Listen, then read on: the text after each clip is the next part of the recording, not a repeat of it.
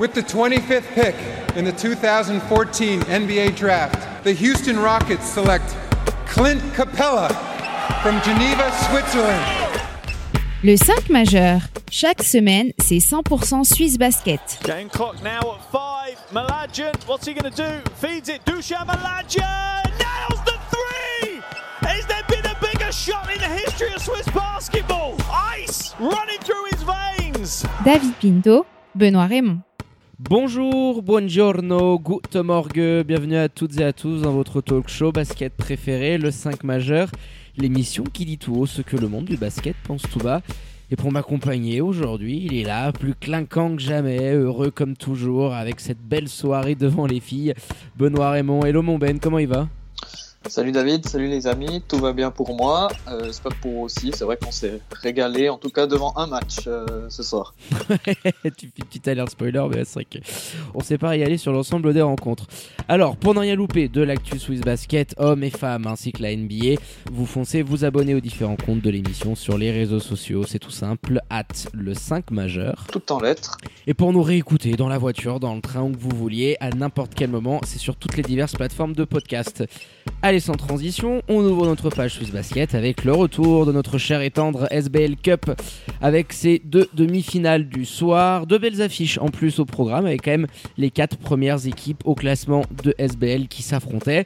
On démarre du coup par la première rencontre avec la grosse surprise quand même hein, du côté de Noegi. Je sais pas si je le prononce très très bien. Tu sais que mon suisse allemand est un petit peu perfectible mon Ben. Avec le succès d'Elios face au tenant du titre Winter Tour sur le score de 78 à 75. Et un petit peu plus tard, l'ogre fribourgeois n'a fait qu'une bouchée des Genevoises qui en ont pris quand même une grosse sur la musette. Score final 102 à 64 du côté de Saint-Léonard. Et avant de revenir sur ces deux demi-finales, on démarre par les traditionnels 5 points du 5 majeur. On va aborder en premier point le match euh, d'Elphick face à Genève, où Elphick était tout simplement trop fort face à une équipe de Genève qui était pour le coup trop faible. Trop facile les fribourgeoises, c'est clair. C'est vraiment l'impression qu'elles nous ont donné de ne pas avoir forcé. Quoi. Donc euh, voilà, victoire en roue libre d'une certaine manière pour les joueuses de Romain Gaspo. On y reviendra. Et pour les quatre autres points, on va parler donc de la deuxième rencontre entre euh, Winterthur et Elios, ou notamment ce qu'on a bien aimé du côté d'Elios pour aller chercher cette euh, très belle victoire. Euh, la différence majeure entre les deux équipes sur ce match-là. Euh, on va aller aussi un peu plus en détail sur Winterthur. Euh, bah, quel fond de jeu C'est vrai que c'était pas forcément très clair. On savait pas très bien où elle voulait aller, notamment au début de match. C'est sûr. Ouais. Et on finira, parce que ce sera notre point numéro 5, euh, le duel des MVP entre Brittany Dinkins et Amri Stalston. Eh ben on va démarrer là-dessus, Benoît, parce que je pense que tu, tu, fais bien de le mentionner en cinquième point, parce qu'elles se sont vraiment livrées deux énormes matchs. On a là les deux top scoreuses de chaque équipe respective, deux américaines sur le poste 1, et qui se sont renvoyées la balle durant toute la rencontre. Elles ont vraiment porté euh, leur équipe. Et honnêtement, là, on a, bon, même si on parle de MVP de la saison de championnat, mais deux joueuses qui nous ont vraiment livré un duel en haute altitude, j'ai envie de te dire, avec des shoots dans tous les sens. On a là deux très gros clientes, hein, mon Ben. Oui, avec euh, bah, une Amri Stalston qui passe à un rebond du triple-double, donc c'est quand même euh, quelque rien, chose hein. à signaler. Euh, on n'en voit pas beaucoup en Suisse, des, surtout chez les filles, des triple-doubles, et même chez les garçons d'ailleurs. Donc elle nous sort encore une fois un gros match. Après, on commence à la connaître. C'est vrai qu'elle a, elle est trop forte pour jouer en, en championnat suisse, mais je pense que c'est une, une, bonne phase de transition pour elle. quant à Brittany Dinkins, bah, elle joue toute la rencontre finalement. Et puis c'est vrai que dans le dans le money time. Elle a un, eu un peu de peine au début. Il me semble qu'elle rate ses deux, trois premiers tirs. Après, elle a réussi à se mettre, à se mettre dedans. Et puis, euh, c'est vrai que sur la fin, euh, même si c'est un effort collectif, on en reparlera. Elle, euh, tient vraiment à bout de bras son, équipe pour leur permettre de se qualifier euh, pour la finale. Oui, parce qu'on va forcément revenir sur le, scénario un petit peu de, de cette rencontre. Mais c'est vrai que Brittany Dinkins et Amri Stalston, en fin de rencontre, tu sentais qu'à côté, les options numéro 2, numéro 3 offensivement parlant n'étaient pas vraiment dans un très bon soir ou alors le bras tremblait à l'heure de mettre le panton dans le moment clutch. Et les deux les ont tenus de manière assez dingue. Et tu vois, Emery Stalston, il y a quasiment zéro déchet. Je crois qu'elle a une paire de balles dans la rencontre, à peine, quand tu te rends compte de l'impact qu'elle a. Tout passe entre ses mains. Euh, 27 pions, elle à 11 ou 12 assises. Donc euh, la grande majorité de ton jeu est drivée par cette joueuse-là et, et, qui prend soin du ballon. Et ça a été un petit peu la même chose du côté de Brittany Dinkins, même s'il y a eu un petit peu plus de déchets à 3 points. Dans le Money Time, quand ça commence à être un petit peu serré, bah, elle est venue de poser deux énormes bombinettes du parking qui ont un petit peu clos l'affaire. Elle a très bien été assistée par euh, Anna Vautulek, mais tu as là, bon, voilà, deux, joueuses euh, qui nous ont livré une sacrée bataille. Et dans un match de coupe, c'était vraiment euh, un game into the game, comme des fois on, on envoie des visus sur les réseaux sociaux, avec deux joueuses qui seront forcément dans la discussion pour le MVP en fin de saison, parce qu'on a voilà, deux, deux talents assez hors normes. Exactement. Je pense qu'on va aller sur Winter Tour peut-être. Bah, qui nous ont déçus tout simplement. On, les voit quand même comme euh, le principal euh, prétendant pour euh, embêter, on va dire, l'ogre, fribourgeois. Et tu vois que sur ce match-là, ils ont certes un nouvel entraîneur en, en, Walter Mantini qui coachait pour la deuxième fois. Après, c'est vrai que tu as Charlotte Colère qui est absente, mais on en parlait en point, je crois que c'était le quatrième. Quel fond de jeu On a un début de match où Winter Tour euh, fait que de shooter à 3 points. Oh là là, c'est dingue. C'est absolument dingue. J'ai noté cette stat. Rends-toi compte, sur les 21 pions que tu inscris dans le premier quart, il y en a 18 qui sont inscrits du parking. Et les trois derniers, je crois qu'il reste 5 ou 6 secondes, et c'est Yatskovets qui va aller te récupérer un end one euh, et qui convertit derrière son lancer franc. Sinon, ce premier carton, tu n'as vécu que par ton tir longue distance. Donc j'étais en train de me dire, bon, ok, c'est cool, euh, tu les rentres, mais tu peux pas tenir toute une rencontre comme ça. Au bout d'un moment, il va falloir amener une certaine variété dans ton jeu. Et ce qui est assez bizarre, c'est que tu as quand même, dans la présence d'Oyal Yatskovets, une joueuse dominante, mais en première mi-temps, bah tu vas pas la servir. On l'a vu beaucoup plus en, à son avantage lors de la deuxième mi-temps parce que enfin tu as essayé d'aller la chercher en profitant de systèmes bien installés, de manière appliquée pour qu'elle puisse avoir le ballon dans ses spots. Mais tu comprends pas concrètement ce qui est proposé du côté de Winty. Alors oui, Walter Montini vient d'arriver, tu viens de le mentionner, mais euh, c'était encore décevant dans, dans, le jeu et ça fait plusieurs semaines que ça se répète. Et j'ai pas la sensation que tu assumes vraiment ce rôle de gros outsiders, d'équipe numéro 2 en Suisse, parce que Helios propose de très belles choses depuis plusieurs semaines, et ils sont venus de croquer tout cru à la maison, sans que tu aies vraiment donné cette sensation de pouvoir aller chercher le match, en fait, si ce n'est par la nervosité que pouvait afficher Helios, tu vois, d'une certaine manière, là où je veux en venir, euh, Benoît. Exactement, c'est vrai que même cette nervosité, moi personnellement, je ne l'ai pas vraiment senti chez Helios, je les ai sentis sur de leur force, du début à la fin. Euh, au contraire, je trouvais plutôt Winterthur euh, nerveux au début. Après, ben, il y a eu du retard, elles ont dû réagir. Elles sont menées de 15 pions à la mi-temps. Il y a eu quand même une réaction. Mais surtout, le problème, c'est où étaient les joueuses suisses euh, dans ce match-là? On parle de, ben, de Charlotte Colère qui est absente. Ça fait quand même un mal à cette équipe-là. Sur ce match-là, euh, je suis désolé, mais Belinda Metza, oh, quelle rentrée elles passent dur. complètement à côté de leur match. Ah ouais, ouais. Belinda score rien, ne marque aucun point. Belinda Mensa euh, passe complètement au travers. Euh, c'est la différence un petit peu de ce match-là. Ça, c'est dans notre point numéro 3, l'impact des joueuses suisses.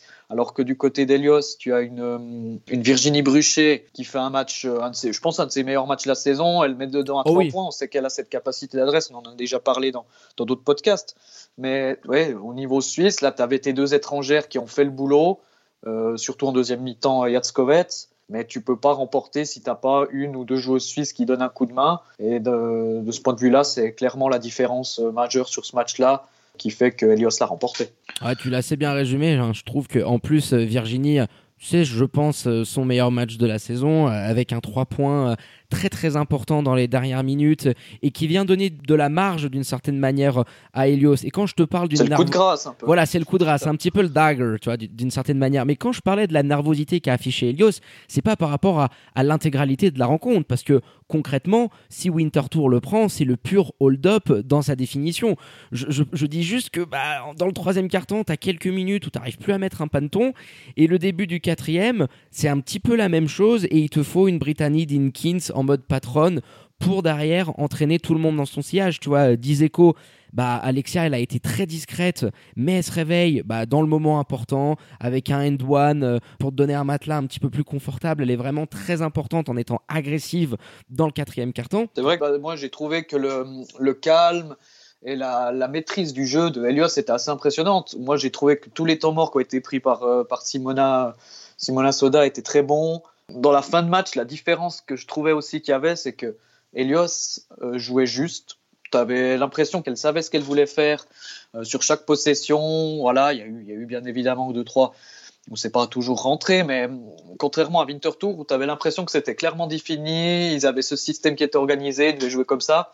alors que de l'autre côté, c'était un petit peu, ouais, peut-être, c'est peut-être exagéré de dire du hurrah basket, mais tout reposait un peu sur Amri Stalston.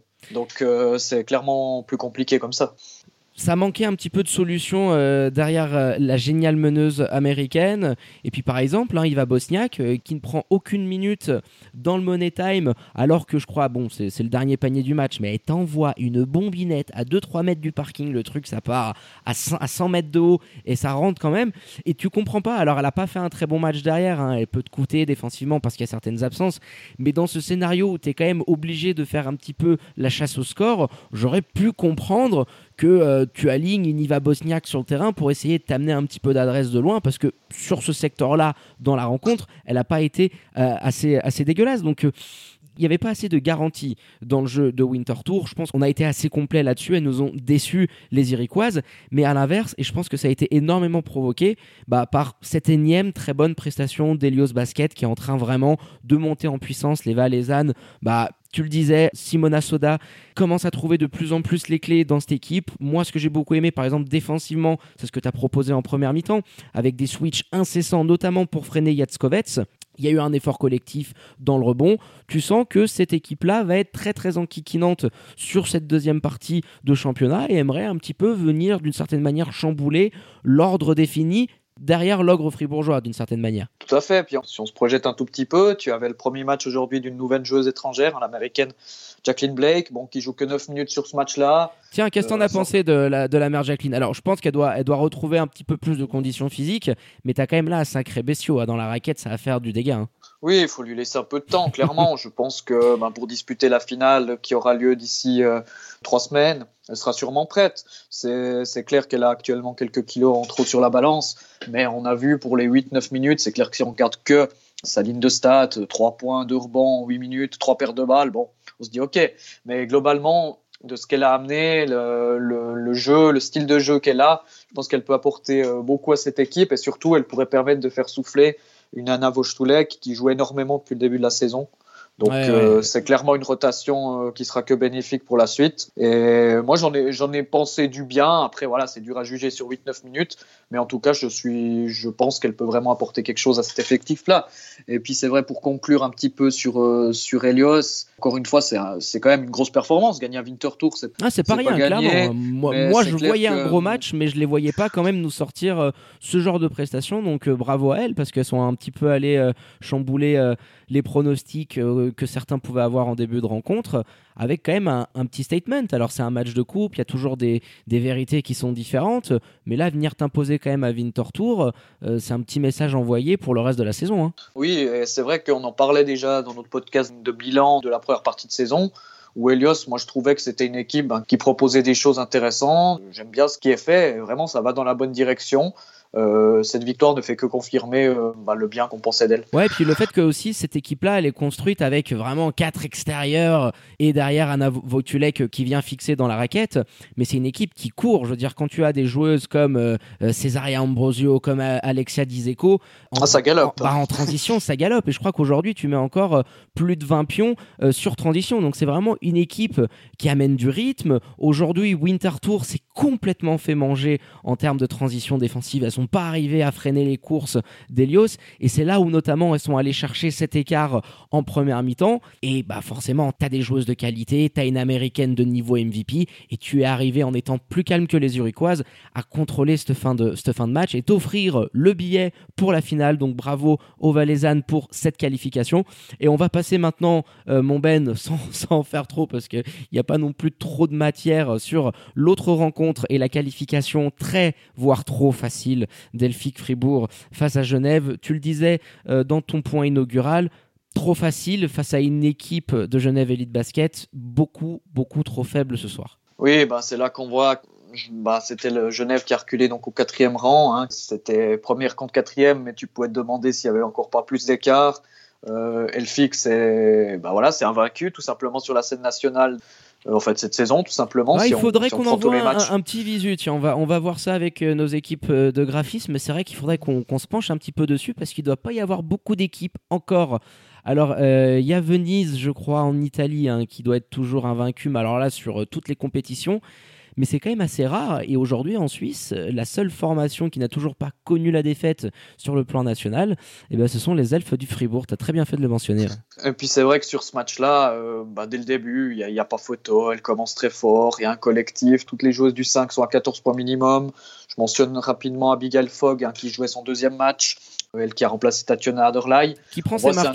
C'est un, autre, style, exactement. Elle, prend ses marques, c'est un autre style. Adderley, hein, c'est sûrement moins fort en défense, mais offensivement, ça t'apporte quand même des garanties sous le panier. Elle est très grande, elle a un bon, bon shoot, que ce soit à mi-distance. Mais là, elle prend pas de 3 points, mais elle peut, peut en prendre aussi.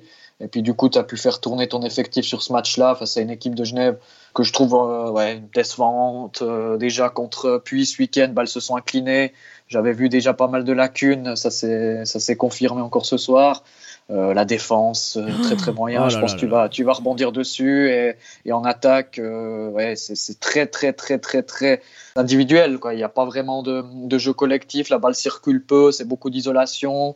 Kirsten Spoliard nous sort un match encore une fois compliqué. C'est le deuxième de suite. Elle est dans le creux. Hein. Elle est dans le creux. Hein. du bon travail.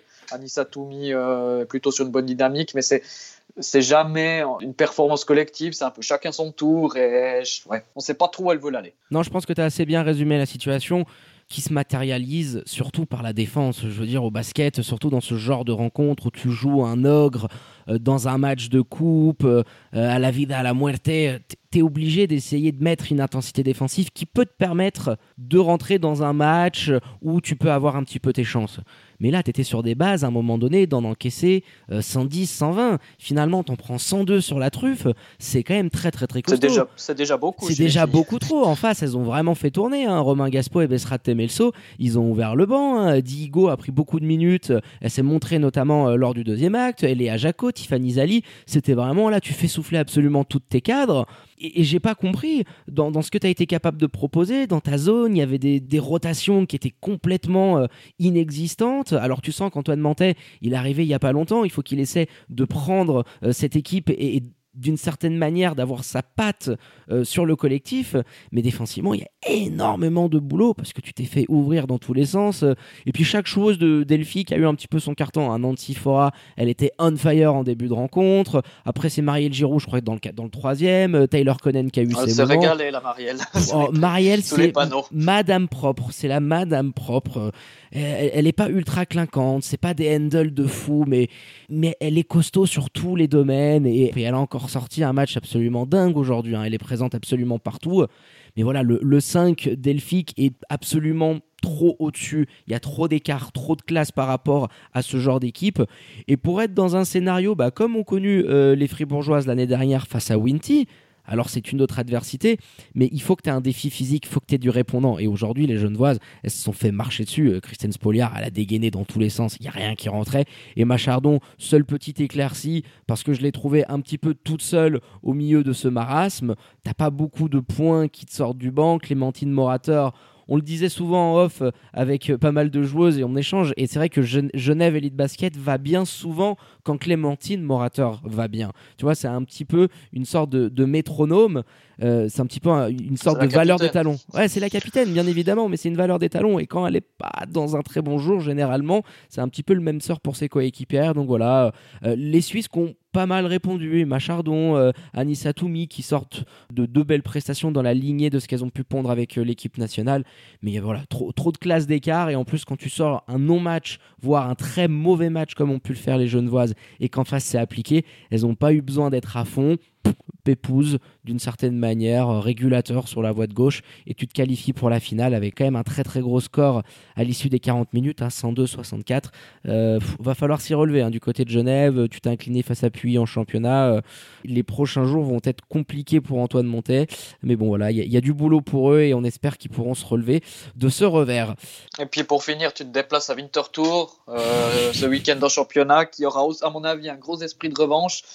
Euh, je sais pas si c'est le mieux pour relever la tête pour les Genevoises. Mais en tout cas, je suis totalement d'accord avec toi. C'est vrai que Ouais, on sent qu'elles sont un petit peu dans une phase creuse, ça va sûrement revenir, mais, ça va prendre certainement un peu de temps. Donc bah, euh, à suivre. Tu m'as coupé l'herbe sur le pied parce que j'allais enchaîner avant du coup qu'on puisse parler de la grande finale et de l'affiche que l'on connaît désormais.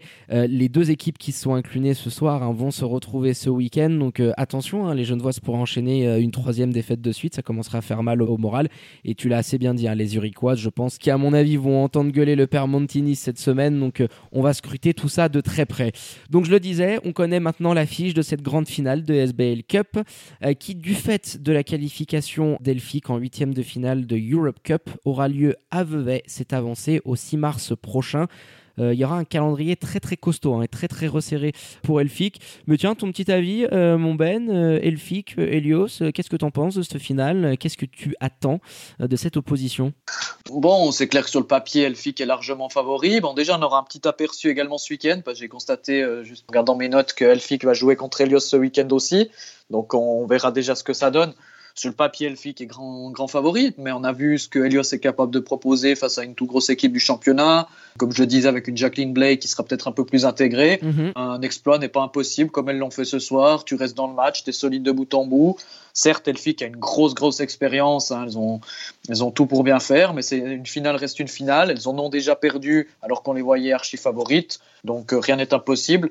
Mais euh, clairement, euh, je vois quand même Elfic aujourd'hui au 17 février, je vois Elfic l'emporter de quelques, quelques points. Je vois pas un blowout. On pourra refaire nos pronos quelques jours avant, mais je vois en tout cas les elfes l'emporter assez facilement, mais pas non plus euh, de 30 points. Ouais, bah, c'est quand même la logique hein, qui voudrait ça. Hein. Et de toute façon, le, le, sport et le basket est assez magnifique parce que très souvent, ça vient absolument chambouler tout ça. Mais quand tu as des joueuses, et je terminerai là-dessus, hein, comme Brittany Dinkins dans tes rangs, euh, t'es jamais à l'abri bah, sur un match de coupe où tout est permis euh, d'aller dans un scénario qui peut t'offrir un exploit. Mais je pense que tu l'as assez bien résumé, c'est une équipe de coupe. L'archétype de l'équipe qui peut vraiment faire un coup. Helios, dans leur histoire, en plus, ils ont souvent eu pas mal de succès, euh, que ce soit en Patrick Bowman Cup ou en Coupe de la Ligue. Donc voilà, moi je suis assez, assez hypé par cette rencontre. on y sera, je pense, hein, mon Ben. On va essayer de programmer tout ça du côté des galeries du Rivage le 6 mars prochain. Allez, on a été complet sur ce podcast consacré aux demi-finales de SBL Cup, avant le retour de notre épisode hein, consacré au championnat d'ici quelques semaines. Et je termine, comme à l'accoutumée, avec les remerciements à votre expert basket préféré, Benoît Raymond, pour la prépa de cette émission. Dunké, mon Ben, et je te dis à tout bientôt merci à toi David, à bientôt les amis. Allez, quant à moi, il ne me reste plus qu'à vous dire de prendre soin de vous, faites pas trop les foufous et restez bien évidemment connectés aux réseaux sociaux de l'émission pendant rien louper de l'actu NBA et Swiss Basket avec la fenêtre internationale, l'équipe nationale homme hein, qui joue sa qualification face à la Finlande. On vous prépare du gros pour vous faire vivre au plus près hein, cette rencontre qu'on espère historique pour l'avenir du basket suisse. Très bonne semaine à toutes et à tous et je vous dis à très bientôt pour un nouvel opus du 5 majeur. Ciao, ciao